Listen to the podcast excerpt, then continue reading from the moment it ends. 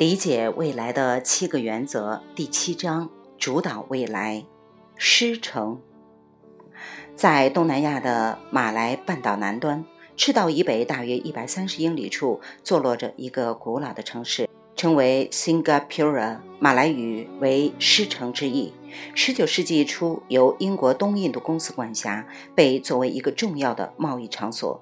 狮城受英国殖民统治长达一百五十年。仅在二战中被日本短暂占领。一九六三年，狮城连同当时的马来西亚和沙巴、沙拉越共同成立马来西亚联邦，脱离了英国殖民统治。两年后，狮城分裂出去，成为新加坡共和国。和梵蒂冈、摩纳哥一样，新加坡是世界上少数几个城邦国家之一。它是亚洲最小的国家，也是亚洲最成功的国家之一。狮城虽然是弹丸之地，狮吼起来却不容小觑。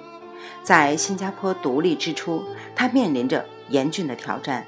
它几乎没有任何一种国家政权的传统要素。这种情况下，它要如何以独立国家的姿态存续下去？土地面积狭小，二百七十二平方英里，比费城略小，几乎没有任何天然资源。种族众多，缺乏统一的国家认可，它与邻国的关系如履薄冰。脱离马来西亚意味着它已经丧失了主要的共同市场。随着英国的撤出，又丧失了五万个工作岗位，进一步冲击这个刚要萌芽的新兴经济体。二十世纪六十年代，有位记者造访新加坡时发现，此地不过是刚要发展的小渔村，根本毫无领土范围可言，而且除了人之外，也没有天然资源。同一个记者在近半个世纪后的二零零八年对此补充道：“今天，新加坡是一个富裕、闪亮、繁华的国家。这个小小的城市国家已经成为二十一世纪丰饶经济的典范。”新加坡被称为世界上经商环境最好的经济体，这里拥有全球第四大外汇交易中心，仅次于伦敦、纽约和东京。它拥有世界一流的生命科学研究中心、充沛的资金、全球顶尖的航空公司，还有着全球最繁忙的港口，装卸量世界领先。新加坡以最干净的城市著称，同样也极其具有现代感。例如，自2006年以来，市政无线网络系统为新加坡国内的所有居民提供免费无线网络。新加坡还将自己打造成医疗旅游中心，每年约有20万外国人前来看病。到2012年，新加坡外国患者达到将近100万，创造出多达1万3千个工作机会，产生30亿美元的价值。新加坡航空公司也值得一提。它按国际载客量排名位居全球第六位，按市值计算则是全球第二大航空公司。二零零七年，新加坡航空公司被《财富》杂志评选为最受赞赏的公司第十七位。我认识的许多奔忙在外的 CEO 都认为新航是世界上最好的航空公司。一九八一年，苹果公司在新加坡设厂的时候，本来打算只生产电路板，供以后在美国组装。但是他在新加坡的工厂非常成功，于是决定在新加坡生产电脑整机。